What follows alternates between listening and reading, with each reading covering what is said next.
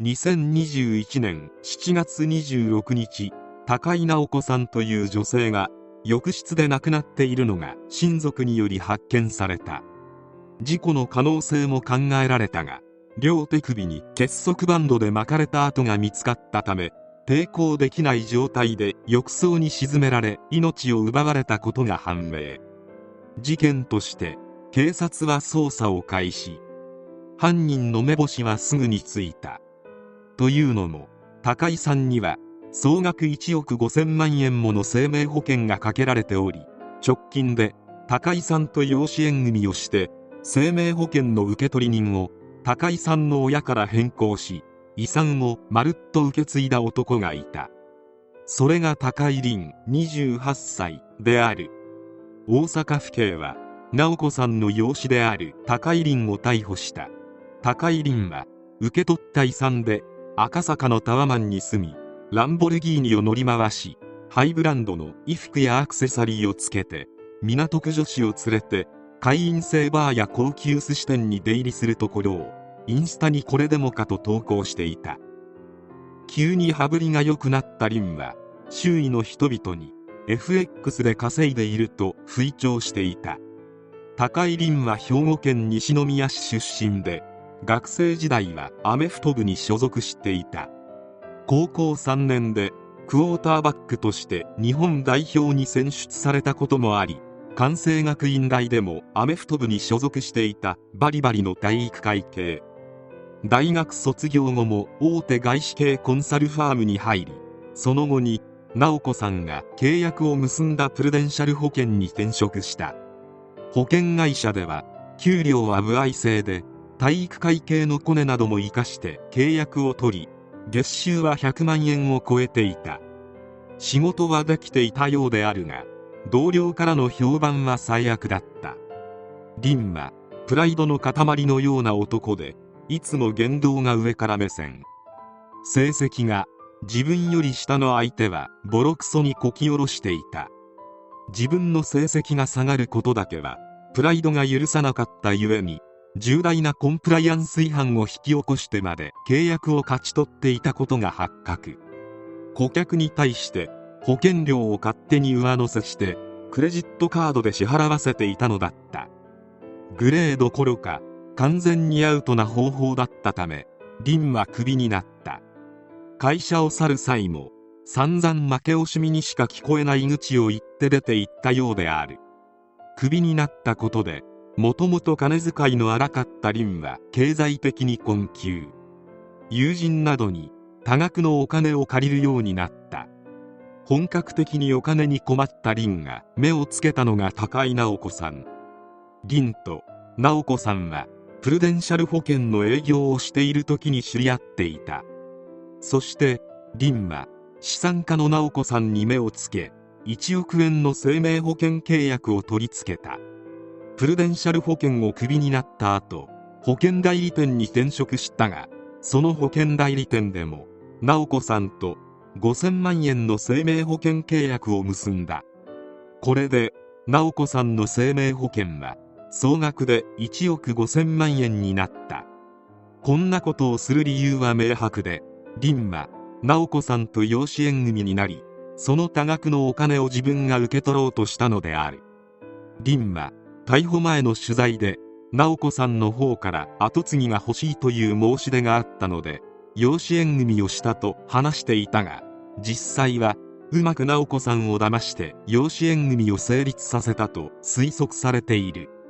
またこの時の養子縁組のために提出された書類は偽造されたものであることが判明しこの件でリンは逮捕されている。というのも高井凛は既婚者であり養子縁組をするには妻の同意が必要なのであるが妻の承諾を得ずに勝手に書類を作成していたのだった。そして生命保険の受取人を直子さんの母親から凛に変更。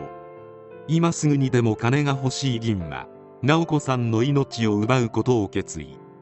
7月22日に結束バンドを使って両手首を縛り浴槽に沈めたのだった。その後会社から直子さんと連絡が取れないと知らされた親族が自宅を訪れ合鍵で部屋に入ると直子さんが浴槽で亡くなっていたのを発見。事件が発覚したのだった。凛は直子さんの遺産1億円は入手したが1億5000万円の保険金は支払われなかった。事故でも装えばまだ発覚は遅れたかもしれないのに明らかな結束バンドの跡が見えるなど事件性を隠そうともしなかった凛のアホさ加減によりすぐに警察が動いたのは不幸中の幸いであった。凛は無事逮捕され真相解明が待たれたが新たな事件が起きてしまう。凛は取り調べに対し一貫して黙秘を続けていた。2022年9月1日午前7時ごろ看守が目を離していた隙に高井凛が大阪府警福島警察署で交流中に首を吊っているところを発見された。巡回中の職員に発見されて救急搬送されたが9月1日22時21分に死亡が確認された。救急搬送時に着用していた T シャツの裾部分が裂かれていたことそして私物の複数枚の T シャツが裾が裂かれた状態で見つかっており凛が何らかの方法で居室に持ち込んだ上裾を束ねて首をくくったとみられる。容疑者が死亡すれば不起訴になり事件はお蔵入りになる。そのため警察は容疑者を絶対に自決させてはいけないのである。これは警察の大失態であり絶対にあってはいけないことであった。火に油を注ぐように警察の不祥事が続いた。凛は自決する3日前に自分の家族に対して先に行きますと言った自決をほのめかす内容つまり遺書のようなものを便箋に書き残していた。そしてその便箋を福島署員が回収している。つまり警察は凛が自決をする可能性が高いことを事前に知っていたことになる。なのに自決後の記者会見で自決した後にその便箋を把握したと虚偽の説明をしている。事件をお蔵入りにさせただけでなく嘘の言い訳をしてしまうなどとんだ大失態をしてしまったのである。高井凛の自決という最悪の結果で事件は幕を閉じてしまった。関係者が全員いなくなってしまった以上真相が明らかになる日は永遠に来ない。高井凛は名門大学に付属の中学から通っていたいわゆるお坊ちゃんでアメフトは代表レベルで高身長イケメン。異常にプライドが高かったのもうなずけるほどスペックは高い。それゆえに犯罪者にまで落ちぶれてしまったのが許せなかったのだろうか。あまりにもあっけなく自分の命をも投げ捨てている。保険金を得るために容赦なく高井直子さんの命を奪うあたりとにかく人命軽視がひどい。今時の若い人たちは SNS で高井のように成金自慢をする人に憧れるのであろうか。SNS で金持ち自慢をしている人は高井のように不法に金を得ている人がとても多い。騙されないようにというのも難しいが美味しい話はこの世にはそうそうないことを人生の早い段階で悟ってほしいものである。そして今回の事件で一番の失態を犯してしまったのは警察と言っていい。容疑者全員を24時間体制で見ることは不可能であろうがそもそも自決できる道具を何らかの方法で持ち込める現状は市民感覚ではおかしいと感じる。